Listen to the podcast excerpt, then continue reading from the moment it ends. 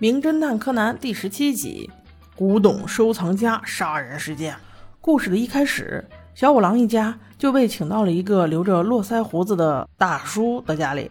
小五郎猥琐的给那个大叔说：“你媳妇儿已经有外遇了，不信你看。”他拿出一张照片，证明那个挽着别的男人的那个女人就是这个大叔的媳妇儿。大叔一听很生气啊，呲牙咧嘴的样子好可怕啊，感觉好像是这一集中的反派吧。突然间，大叔家门铃响了。他因为叫小五郎来他家查外遇的事情，所以他把家里的下人都打发走了。于是他自己去开门，发现是他的老师，就请到了一边的会客室。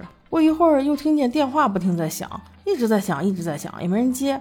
小五郎就觉得吵死人了，想过去看看。他刚一过去，电话又不响了。与此同时，柯南就发现有什么轻微的异响，但是除了他，别人都没有听见。又是等了好久，眼看着太阳都要落山了，那位大叔还是没有出现。电话又响，只响了两声，又断掉了。这让柯南、小兰和小五郎都觉得非常奇怪。小五郎此时已经很暴躁了。当他准备回房的时候，电话又响了，还是一声，又断了。他已忍无可忍，决定自己去会客室那边看一看，到底是怎么回事。这把我们小兰和柯南饿的，也不知道请我们吃个饭。正在此间，突然听到一个女生大喊了一声：“啊！”我以为要进入故事主题了。没想到却是一个佣人看见了小五郎，便吓了一跳，因为他不知道家里来了陌生男人，以为是小偷，于是他就给夫人说了，就是貌似出轨的那个女人。那个女的就问小五郎：“你是过来干嘛的？”小五郎就说漏嘴了，他说：“我是个侦探，你老公叫我来的。”那女的就问：“那我老公呢？”小五郎不好意思地说：“刚才他去了一趟会客室，然后就一直到现在没有再回来了。”那夫人便差人去叫老爷过来。此时又听见啊这一声。听到这一声，我才知道主线终于要来了。果然，他家老爷被钉在了会客室的墙上，死相极其惨烈。他家夫人刚才还想让小五郎帮他隐瞒外遇的事情，看来这下没必要了。还是按惯例，小兰叫来警察。木木警官很快到场。死者川次郎，五十一岁，剑道三段，是这一家的主人，被剑穿胸而死，直接钉在墙上。而现场特别凌乱，尤其是旁边的百格柜。被剑划伤的体无完肤。警官还发现了死者的行程记录本。今天会有四个访客，分别是小五郎、熊二、野鸡野和阿九四个人。就在这个时候，野鸡野就来了。夫人说是老爷的医生。这个医生看起来有些胆小怕事。几分钟后，那个叫阿九的人也来了，看起来还有些嚣张。小五郎说：“那就只剩一个人没有来了。”话还没有说完，熊二就出现了。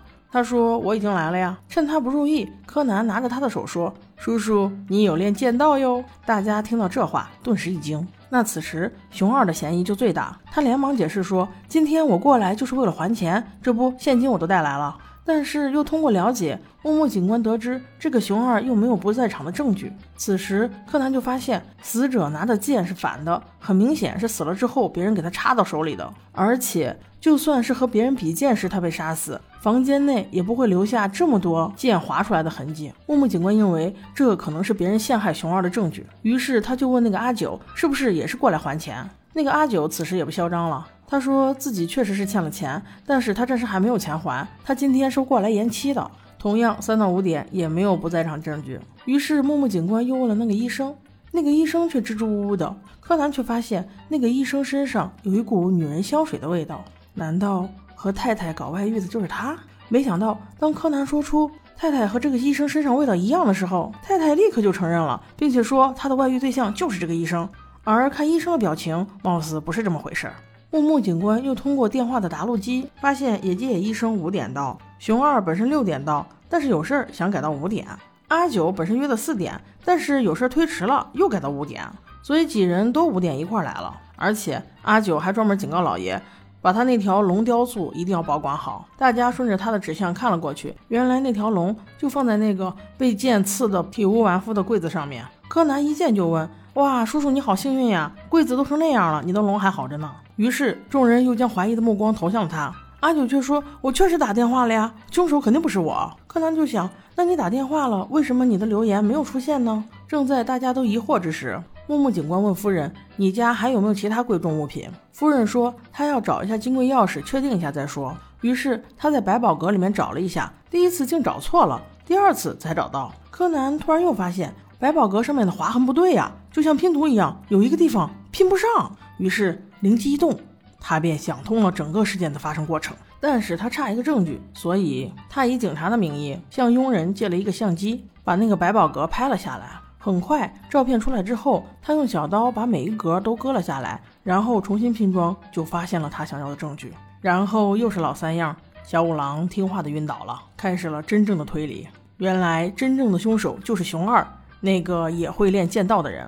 他先是按约定好的时间四点来到了死者家行凶之后，正在布置现场，于是就听见电话答录机里面说道：“如果你把我的龙弄坏了，我一定会杀了你。”然后他灵机一动，就想把杀人的这个事儿嫁祸在那个人身上。这就是为什么房间刮画的那么乱，唯独那只龙好着呢。他还专门把死者握的剑握成反的，这样就是显示出别人想要嫁祸给他的一种假象。熊二听到了这些推理，立刻开始反驳，觉得莫名其妙。如果你再这样胡说的话，我可要走了。小五郎却镇定自若，我现在并没有怀疑你，而是我确定你就是凶手，因为有一项关键的证据你无法反驳。